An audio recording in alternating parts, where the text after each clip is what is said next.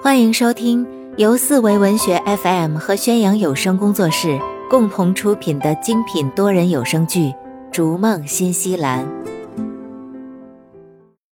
第二章上。在新西兰这个地方，没有车是万万不能的，公交路线又少又慢，上上下下崎岖的道路也不适合自行车出行。陈太太也多次的怀疑。简直不敢相信，这就是移民广告上所吹嘘的发达国家新西兰，简直连中国三线农村城市都不如。后来才知道，那是因为奥克兰的西区是穷人区，到了东区或者北区，那里又是另一片景象。为了两年后能顺利的拿到绿卡，那就必须按照自己提交的商业计划书来办事。毕竟，陈凯手里现在拿的还是一个有效期只有九个月的商务签证，他必须在九个月里完成注册公司以及办公场地的租用、雇佣人员、开展起业务，才能向移民局提交申请之后的两年商务签证。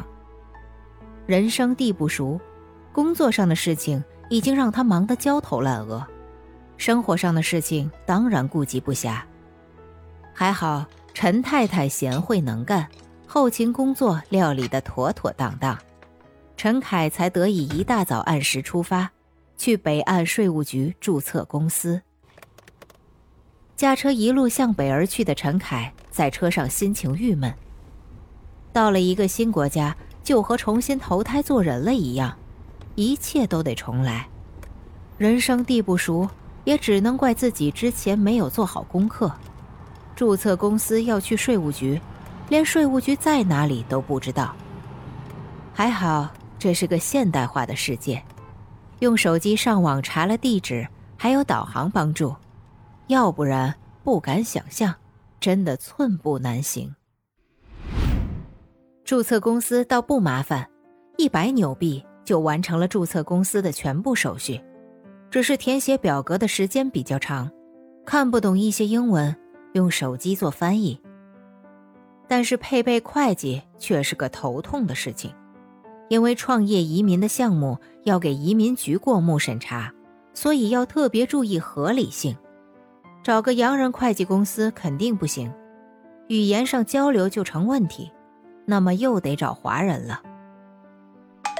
正在陈凯走出税务局一筹莫展时，收到了老刘的短信：“怎么样？”会计还没找好吧？我给你推荐个华人会计公司，专门做创业移民的账，靠谱。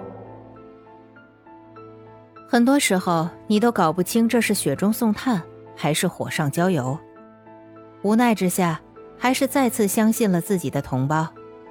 陈凯按照老刘提供的信息，找到了这家位于奥克兰东区的华人会计公司。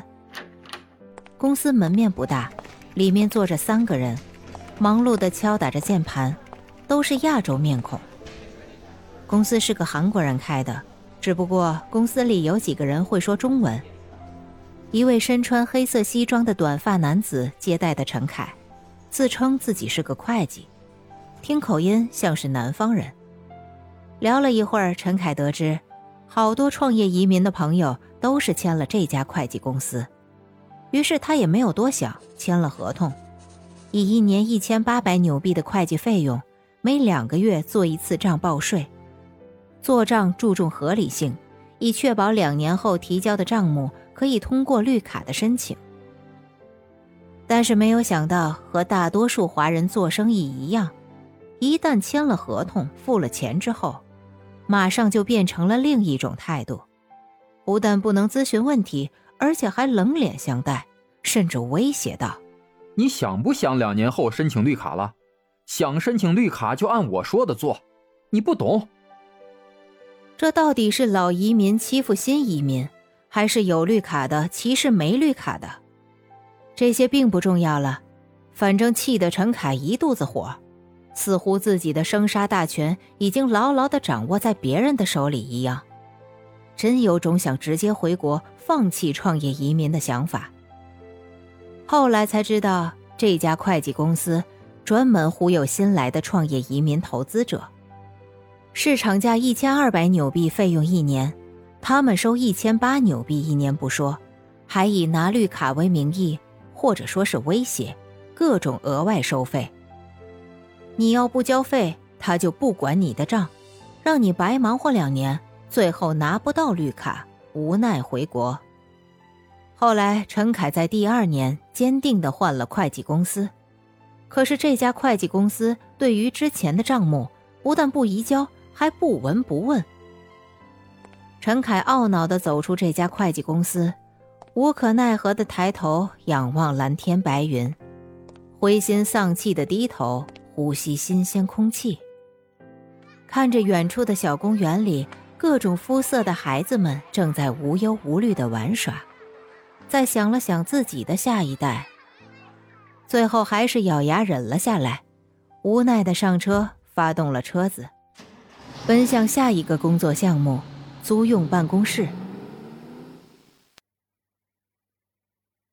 曼努卡 Hotel 里，吕乐正在二幺八号房间门口来回转悠，等待着一次开门偶遇。经过他的调查，这位清纯可爱的姑娘名叫张妮妮。如花似玉的年纪，终于在等待了一个多小时后，这位姑娘拉着行李箱从里面出来了。“Hello，张妮妮。”吕乐这一声问候，十足的吓了他一跳。张妮妮转身瞪大了眼睛，既惊恐又怀疑的眼神望着他，一言不语，拉着行李箱，呆呆的站在那里。吕乐喜形于色，上前问道：“马上就要午餐时间了，你拖着行李箱去哪里啊？”“哦，那那个我我约了个朋友，给他带了点东西。”张妮妮吞吞吐吐的说道。吕乐一把拎起了行李箱，将他送下楼去，嘴里还津津乐道：“我帮你抬下去，这么重的行李箱怎么能让女孩子搬呢？”张妮妮尴尬的眼神望着他，默默的跟在身后。有什么需要的，尽管告诉我，叫我乐乐就可以了。这里车多，注意安全，特别是交通。新西兰是靠左行驶的。吕乐将行李箱在曼努卡 Hotel 门口一放，回眸一笑，潇洒的回去了。谢谢你，乐乐。听到背后张妮妮传来的这句感谢。使得他更加得意洋洋，心情愉快，连走路都开始一蹦一跳刚从办公室里出来的熊军看到吕乐满面春风、得意洋洋的样子，不禁问道：“怎么又泡上哪个姑娘了？”只见吕乐在熊军面前来来回回扭动了半天，嬉皮笑脸的说道：“嘿嘿，昨天旅行团的那个姑娘。”张妮妮，呃，也不算泡上，就是刚刚成功搭讪了，帮他搬了行李箱出去。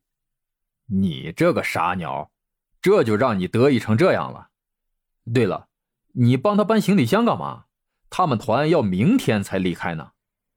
熊军翻开手上的旅行团日程表，好奇的问道：“呃，他说是见个朋友，给朋友带了点东西。”吕乐得意洋洋地说：“好像和张妮妮是老朋友似的。”熊军认真的查看着旅行团记录表。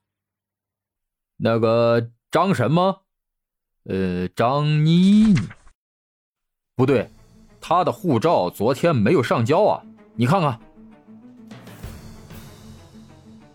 吕乐好奇的伸头一看，转头问道：“那又怎么样？你傻吗？”他要是这么跑了，黑在了新西兰，那谁负责？熊军神情严肃，指着吕乐的脑门说道：“啊，不至于吧？这么漂亮一姑娘，干嘛要黑在新西兰呀？说去见个朋友而已。”吕乐淡定的整了整自己的头发，冷静的说。随后，两人去了二幺八号房间里，结果房间里整理的干干净净。所有东西都没有剩下，看来这个张妮妮很有可能是跑了。他离开多久了？熊军对着吕乐大喊道：“五五分钟吧。”吕乐开始神情慌张、颤抖的回答道：“本集已播讲完毕，下集更精彩。”